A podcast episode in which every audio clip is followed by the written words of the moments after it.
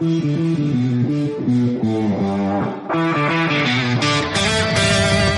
buenas seguidores de hockey sobre hielo, bienvenidos a otro programa de Mundo Hockey. En este va a ser el último de la temporada y para ello he podido contar con nuestro primer colaborador que fue Mark, con el cual voy a hablar del draft de la NHL. Hablaremos además de Jack Hughes y Capo los demás jugadores importantes de este draft. Deciros que también Mark creo que va a poner su mock draft por Twitter, por tanto en, abajo en los comentarios tenéis su Twitter. Espero que os guste. Y como he dicho anteriormente, esta vez no hablamos de la NHL como tal, te puedo regular o los playoffs, pero sí que hablamos del draft y es unas cosas más importantes de la temporada regular porque al final son los jóvenes que llegan a la propia liga. Para ello he traído a alguien que sabe bastante, eh, lo podéis encontrar en Twitter, estamos hablando de Mark, Mark Gallagher74. ¿Qué tal estás, Mark?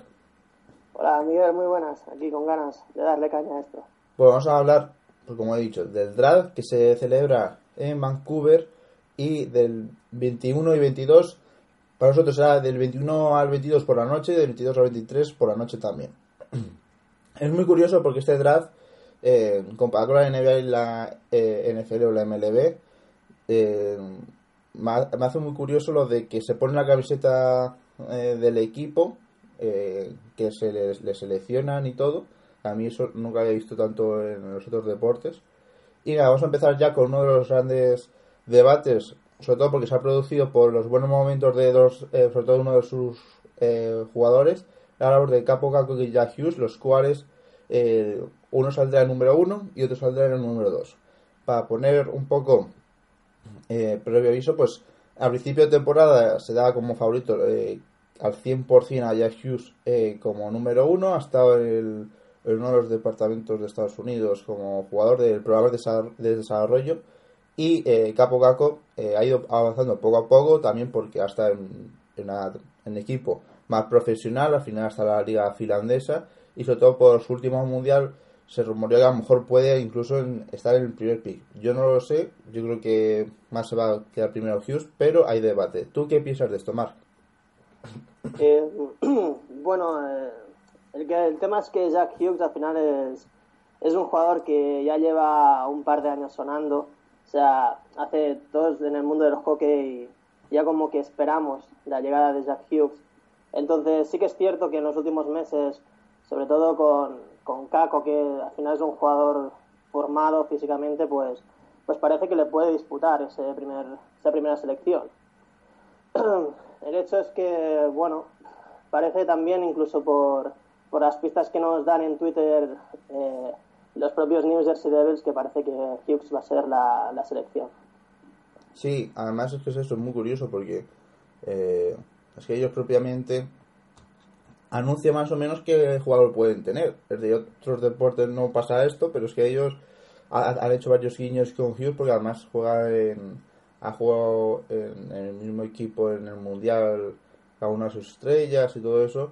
Por tanto, eh, es curioso. Vamos a analizar a los propios jugadores. Eh, eh, Hughes por un lado es un gran patinador, eh, tiene una capacidad de eh, mover eh, muy buena y con esa velocidad y con esa técnica eh, es uno de los mejores playmakers. Y por parte de Kako es también muy completo, eh, es muy buen goleador, a lo mejor Hughes es más asistente a unos espaldado, pero también es goleador. Y bueno, tú por tu parte que sabes más, Mark, ¿qué definirías de estos dos jugadores? Eh, yo de Hughes básicamente lo que diría es que personalmente creo que es el mejor patinador que he visto en edades juveniles en toda mi vida. O sea, a mí- me parece un fuera de serie en ese aspecto. Eh, todo lo que es en cuanto a velocidad, capacidad de dirección, de, de frenar, de cambiar de ritmo.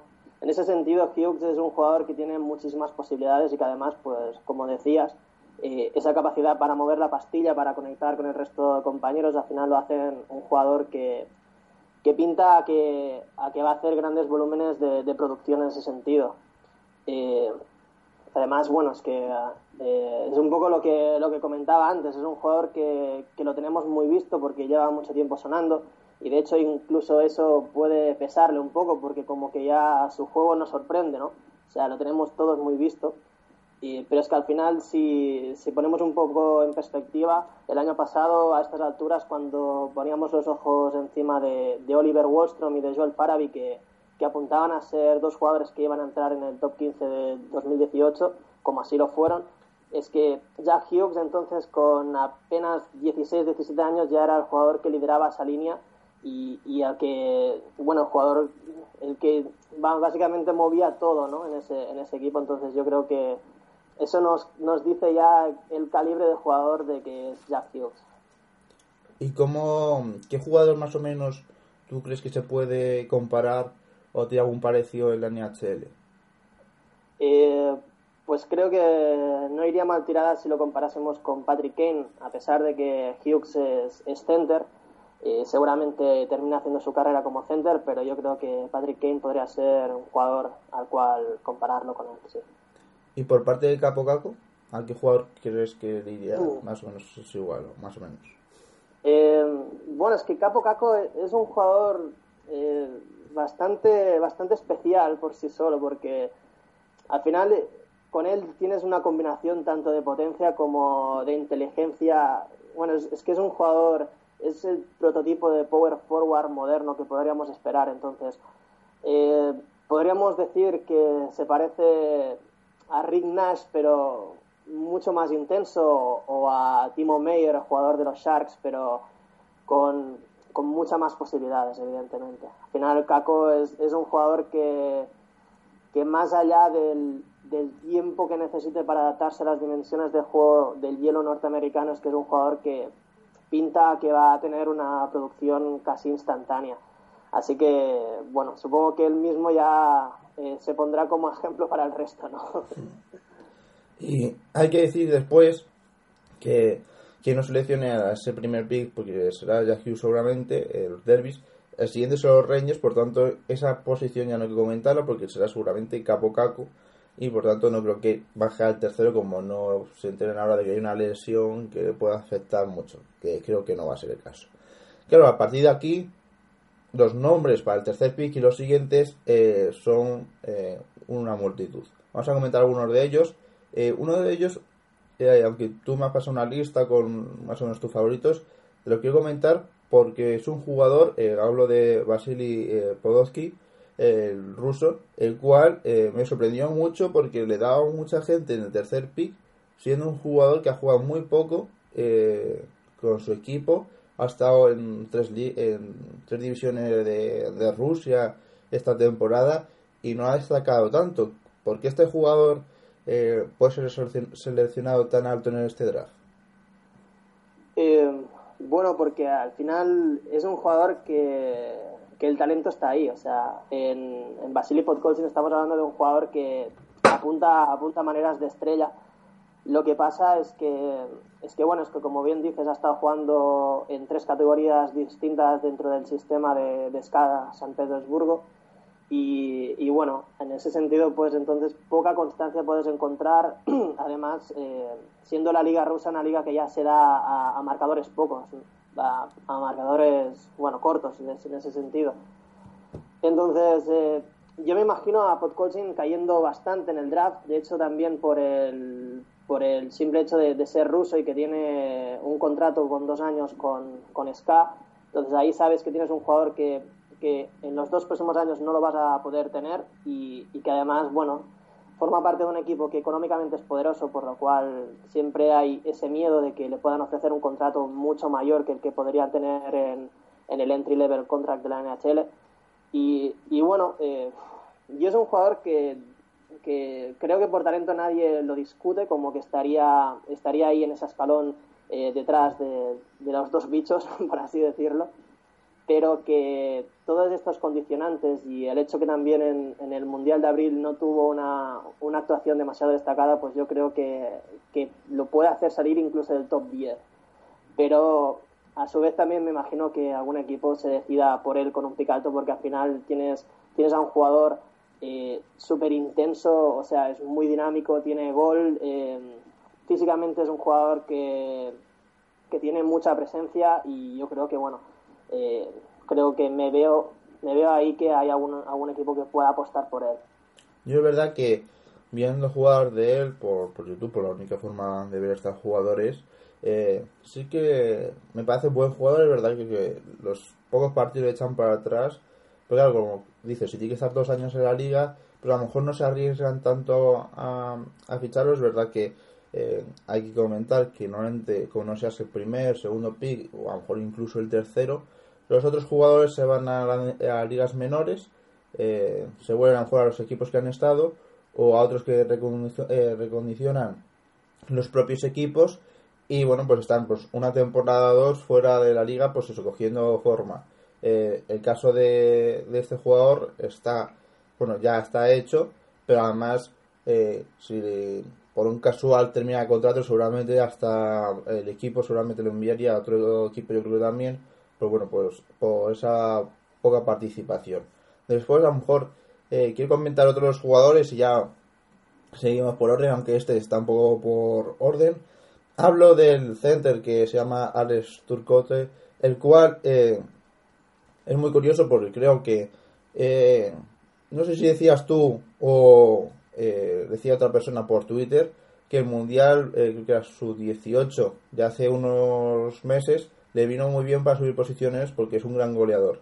Eh, ¿Qué piensas de este jugador? Porque a mí sí que me sorprendió y porque le veía eh, anotar muchos goles. Sí, bueno, Turcot es que al final siempre ha estado un poco a la sombra de, de Jack Hughes en el, en el programa de desarrollo norteamericano. Eh, pero al final, seguramente estemos hablando de, uno de los jugadores más completos de todo el draft. O sea, es un center, como dices, la verdad es que es rapidísimo en todos los sentidos, eh, tanto si hablamos de velocidad como, como en la toma de decisiones, en ese sentido tiene un juego muy maduro. Y, que bueno, que además defensivamente pues es súper responsable y, especialmente peligroso en- a la hora, por ejemplo, de hacer forecheck en el campo rival. Es un jugador que te da muchísimas posibilidades. Y lo que pasa es que se le, se le puede colocar más bajo en los rankings. Yo, bueno, al final los que estos jugadores que hemos seleccionado eh, básicamente son los que creemos que tienen más números de estar entre, en esos 15. Seguramente tanto tú, Miguel, como yo, pues tendremos, tendremos nuestras propias preferencias personales, pero, pero bueno, eh, Turco, el hecho es que, de que ha tenido bastantes lesiones este año, eh, entonces no sé hasta qué punto estas lesiones vienen tienen relación con el hecho de, este juego tan físico que, decíamos, ¿sabes? Y entonces, eh, seguramente eh, el hecho de que el año que viene va a estar en, jugando en la Universidad de Wisconsin, pues ahí seguramente tendremos más pistas sobre su formación. Pero yo creo que al final en Turco estamos hablando de un jugador que, que incluso eh, dentro de unos años quizá lo podríamos ver como uno, uno de los jugadores que más cerca estén de ese escalón de, de Jack Hughes y de Capo Caco. Yo creo que a mí personalmente es un jugador que me encanta y, verlo más allá del top, 15 del top 5 perdón, sería bastante sorprendente. Yo ya me confundió, empiezo bien, eh, porque no habla de Turcote, que es que digo yo, gran goleador, y yo estaba viendo las estadísticas y no es tan goleador, si no estaba hablando de Col, eh, Caulfield, eh, claro, es que como este draft tiene tantos jugadores del eh, de- del programa de desarrollo de Estados Unidos, pues claro, eh, pues ya me confundo con tanto nombre. Y bueno, después comentaremos de ese jugador, ahora pasamos a un jugador que juega en la Western Hockey League, eh, estamos hablando de Bowen Ryan, que es un left eh, defender. Eh, seguramente es uno de los defensores eh, más importantes de este draft. Será un jugador que seguramente pueda salir en esas primeras posiciones, aunque es un draft de delanteros, este destaca por su carácter defensivo. ¿Y por qué este jugador se diferencia y puede estar estas primeras posiciones siendo un defensor entre tanto atacante? Bueno, es que Bowen Bynum al final de ese grupo yo creo que es el más destacado y seguramente sea el mejor defensa de todo el draft. Y, y aunque es cierto que este, estamos hablando de que sobre todo estas primeras selecciones eh, es un draft muy profundo en cuanto a delanteros, sobre todo en center, yo creo que Bowen Bynum tiene un talento que para meterse en ese top 5 y, y bueno, porque al final tienes a un jugador súper completo, eh, o sea, defensivamente es un jugador que sabe usar el cuerpo, a pesar de no ser, no ser demasiado alto, pero tiene presencia, eh, sabe usar muy bien el stick a la hora de robar la pastilla, además tiene velocidad para corregir, o sea, estamos ante el prototipo de defensa moderno del hockey que estamos viendo últimamente hacia esa dirección donde va la NHL. Y, y bueno, es que al final es un jugador que defensivamente es muy sólido, ofensivamente también creo que tiene uno de los mejores pases de, todo el draft. De hecho, eh, tiene una jugada muy característica que es recibiendo la pastilla desde el fondo y, armando la transición a, base de un pase que puede, que puede traspasar líneas. Entonces, bueno, yo creo que al final en él tienes a un jugador súper completo y que, y que y además es un pick yo creo que bastante seguro. De hecho, eh, me veo imaginando la sensación de que, de que Chicago, por ejemplo, que está ahí en la tercera, que va a tener el cierto overall, de escogiéndolo, porque creo además que Chicago eh, puede intentar otra otra vez ir a por la Stanley Cup aprovechando los últimos años de, Patrick Kane, de Jonathan Taves y seguramente Bowen Byram eh, sea más allá de Hughes y el jugador que más listo esté para dar ese paso hacia la NHL. Además le iría muy bien a Chicago, porque uno de los defectos que tienen esta temporada ha sido la defensa y un jugador como, como él les puede venir muy bien. Ahora pasamos a otros picks, el cual eh, sí que he visto muchas cosas de él y he visto muchas subidas y bajadas también durante esta temporada, es de Dylan Cothers, el center, eh, el cual eh, es, un es un jugador capaz de dominar físicamente y aprovechar su altura. Pero, ¿qué tenemos que destacar de este jugador y por qué puede ser solucionado también en un top 5, top 6 de, este draft? Bueno, es que yo creo que Cousins eh, tiene, tiene todas esas características que cubren muchas necesidades de, muchos equipos, porque al final es un center, ya, ya sabemos la, el valor que se da a esa posición, además es diestro y, y tiene gol. O sea, esas tres cosas me parecen súper importantes es que además es un jugador de, un 1.90 que sabe, sabe jugar a juego físico. Además, eh, todo lo que está relacionado con el gol, pues tiene mucha sensibilidad para ver puerta, tanto en tema de disparos como en meterse en, zonas sucias delante del portero, etcétera. O sea, es un jugador que básicamente tiene, tiene muchísimas posibilidades. El tema es que es que bueno, con Cousins yo esto personalmente creo que es un jugador que está bastante verde, sobre todo en el, en el tema de la toma de decisiones. Creo que es un jugador que necesita, necesita jugar muchos partidos todavía e incluso ser más constante en su, en su producción goleadora. Pero bueno, al final también es eso, es que es un jugador que que tiene, combina un físico privilegiado con además una capacidad de patinaje bastante notable, así que al final pues es, un jugador muy interesante. Pues sí, habrá que, habrá que ver cómo, cómo dices, cómo se maneja en las ligas menores, porque hay que decir que aunque a uno de estos jugadores salgan tan alto y tengan esta calidad, después si no es que no rindan en ligas menores, pero cuando dan el paso a NHL, si no están eh, bien eh, en los siguientes años, pues es complicado que después se readapten a, a cualquiera de estos equipos. Después hablamos de Matt eh, Bowley, otro eh, jugador del programa de desarrollo eh, norteamericano. Eh, no te voy a preguntar tanto por el jugador, sino, bueno, ahora comentas un poco el jugador, sino por qué este año el programa de desarrollo norteamericano tiene tantos jugadores. Yo creo que es unos años que tiene más y me parece muy curioso. Bueno, porque se ha juntado una generación de maravillosa de, jugadores y que además entre ellos se, retroalimentan, ¿no? O sea, al final hemos visto así como jugadores de tanto talento que pueden crear sociedades y que, bueno, todos al final pues se ven beneficiados de, esas relaciones. Eh, Boldi seguramente de, estos jugadores del programa sea el más diferente porque eh, este sí que tiene un juego físico notable, es un jugador que sí que tiene esa presencia y, bueno, a mí personalmente es uno de mis jugadores favoritos porque creo que reúne una, bueno, reúne varias condiciones que yo creo que, que son absolutamente necesarias a estas edades, que es la, la, capacidad, la inteligencia para interpretar lo que pasa en el hielo.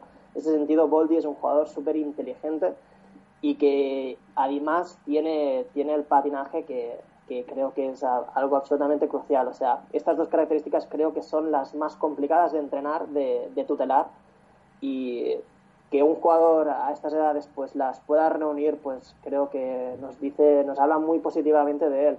En este sentido, Boldi, eh, yo creo que es un, es un jugador que quizás no tiene un techo ofensivo tan grande como el resto de sus compañeros, pero que creo, o sea, me, veo que Boldi, aunque no llegue a ese potencial, seguramente va a ser un jugador importante para jugar tanto en las primeras unidades de Power Play como en Penalty Kill. Así que es el típico jugador que, que los entrenadores adoran, de hecho. Y otro jugador del departamento, y ahora sí es el que me salta antes, que es Cole Caulfield. Hay que decir que este jugador eh, eh, tiene de, en la mente la portería. Hay que decir que en el, campeonato sub-10 eh, sub-18 que se jugó hace unos meses, eh, de los siete partidos que jugó, anotó un total de 14 eh, goles y 4 asistencias. Ya en su equipo en temporada regular ha, dado, eh, ha metido un total de 72 goles. Es un goleador nato, es uno de los mejores goleadores. ¿Y qué destacarías además de ser un goleador? Porque yo creo que es la principal característica de este jugador. Bueno, en Cofield seguramente, bueno, es lo que dices, para mí es el, el mejor goleador del draft. Lo que pasa es que, es que hay mucho debate en torno a él por el hecho de que es un jugador que mide un 1,70 y, y aunque es cierto que, que la NHL está evolucionando a un juego donde, donde hay más cabida para este tipo de jugadores, es que el físico siempre va a ser un aspecto importante. Entonces, eh, claro, al final tienes un jugador que tiene tanto talento y es que además tiene gol, pero creo que en ese sentido, pues, claro, hay ciertas dudas. Eh, al final es lo que comentas, o sea, es un jugador que ha reventado las, las cifras en el, en el programa y en el Mundial de Abril, pues, fue el jugador más destacado. Y, bueno, a ver, va a ser curioso ver qué equipo apuesta por él. Yo, por ejemplo, me viene a la mente Monton Oilers, que necesitan como el comer a un jugador que sea capaz de aprovechar todo el caudal ofensivo que genera McDavid y yo creo que ahí Cofield pues entraría con cazador, pero, pero habrá que verlo. Pues sí, habrá que ver, porque es verdad que, además estos jugadores no son de impacto inmediato, sino que tardan un rato en entrar en, en juego ya las siguientes temporadas. Y otros jugadores, si ya me das los que te queden, pues un poco tu opinión general.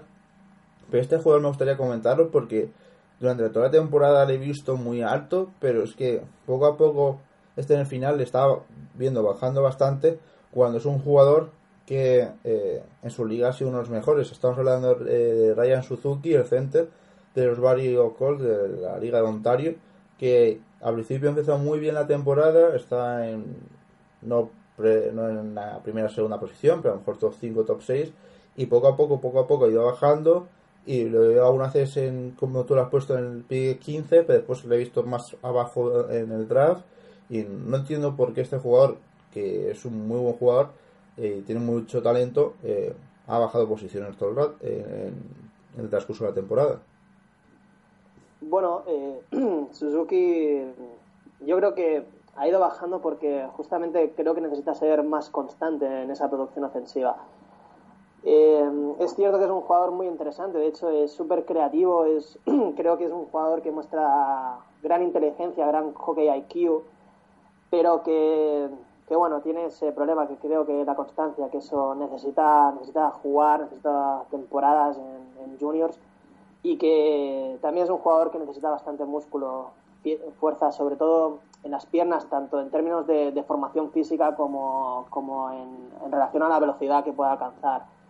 Eh, bueno, es que al final yo creo que Suzuki forma parte de, de un grupo de, de delanteros muy interesantes que, que van a estar ahí oscilando en, en esa mitad de primera ronda. Eh, puede ser que sea escogido alto por el hecho de ser center y porque al final es un jugador que se le ve potencial, pero, pero bueno, yo imagino que va a estar en esa zona. Pues sí, ha- habrá que ver, pero me, ha parecido muy curioso, porque es verdad que empezó muy, muy, muy bien la temporada, me lo puse yo por Twitter, ella jugar de él y, y me gustó bastante, y pues, no sé, de repente bajando poco a poco. Ya de los que quedan jugadores, si tuvieras que a lo mejor decir dos, tres nombres para destacar de los que quedan por tu parte, eh, ¿cuáles destacarías? Eh, bueno, está, está ahí Dak, está Zegras. Zegras también es un jugador muy interesante. De hecho, es un jugador que me creo siendo escogido mucho más arriba de lo que, de lo que pensamos. Eh, estamos hablando de un jugador súper imaginativo y que yo me veo ahí algún equipo eh, escogiéndolo porque al final es un jugador con muchísimo potencial.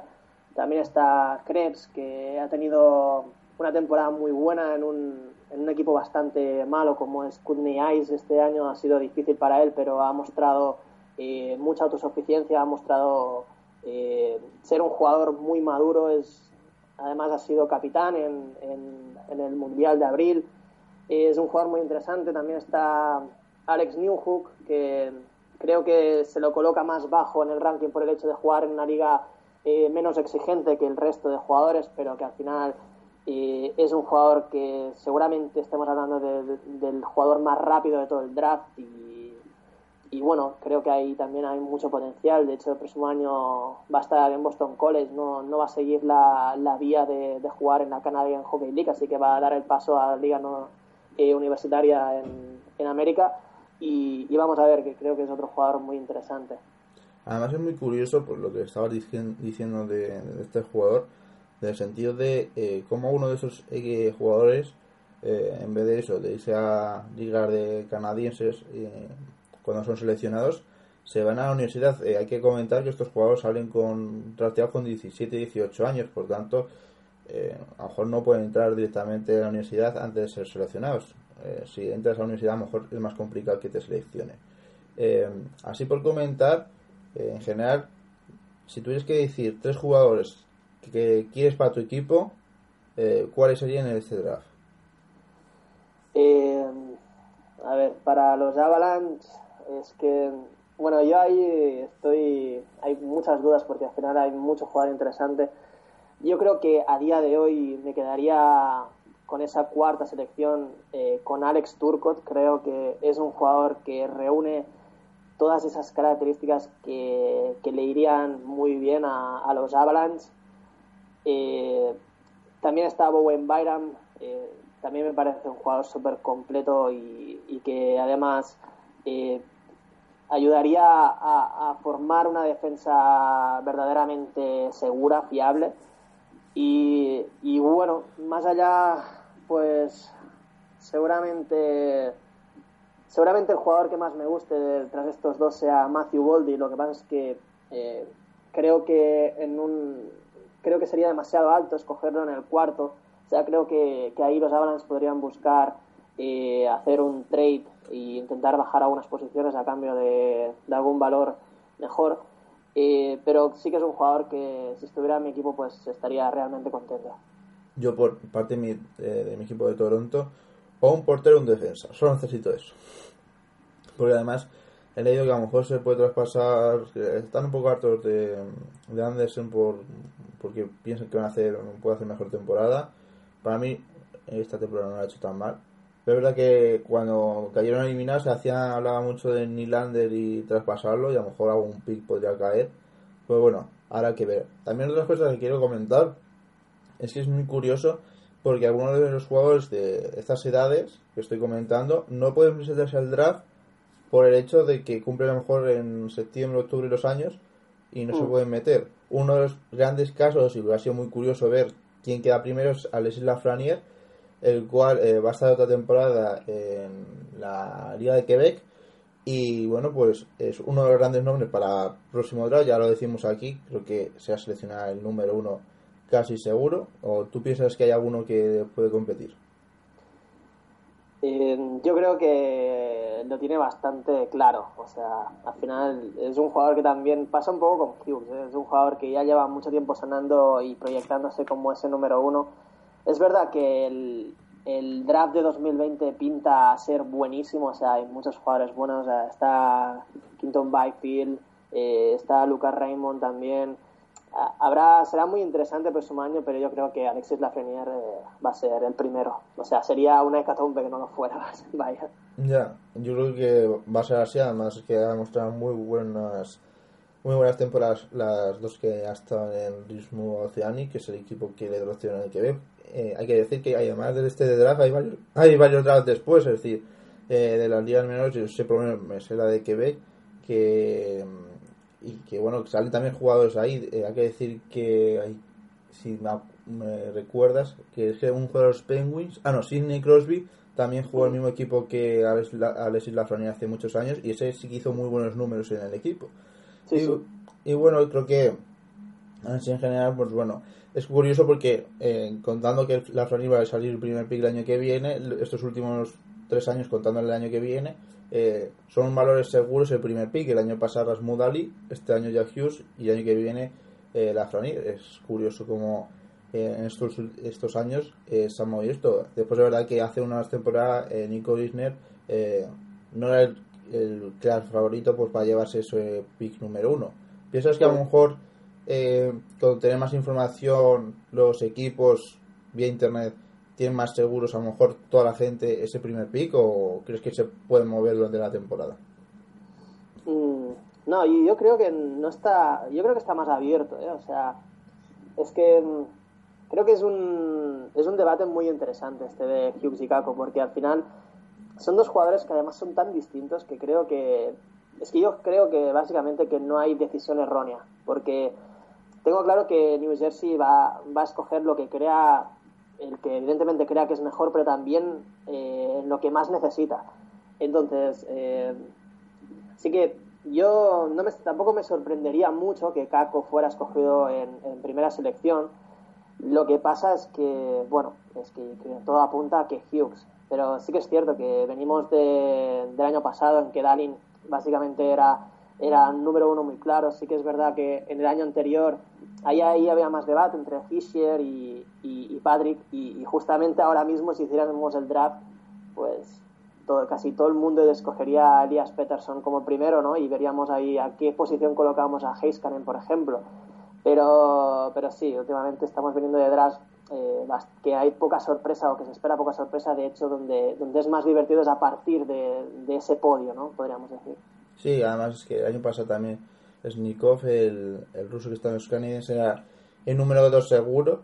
Pero es que el debate de Hughes y Kako, a mí el otro día hablábamos con Inés en el mundo en, el mundo, en este primer programa, el anterior, que la diferencia entre los dos jugadores, a lo mejor que se puedan elegir los Devils por Kako, es porque ha jugado una liga profesional como es la eh, Finés, y la cual pues eh, ha tenido más complicado jugar eh, con jugadores más veteranos, que es lo que se puede asemejar a NHL, y donde ha hecho un, un mundial bastante bueno, pero es verdad que comentamos que Hughes no había hecho tan buen mundial, pero claro, eh, el propio Caco tiene jugadores de nivel en medio, y mientras que Hughes no podía destacar tanto en jugadores de gran nivel, por tanto, no sé, eh, los derbis van a tener que pasar bastante, porque aunque piensen que Hughes puede ser su jugador desde hace ya unos meses, si eh, era el primer seleccionado, eh, puede pasar de todo, pero al final, como dices, es que te pueda dar más en, eh, en esa línea, además puede ser una línea muy buena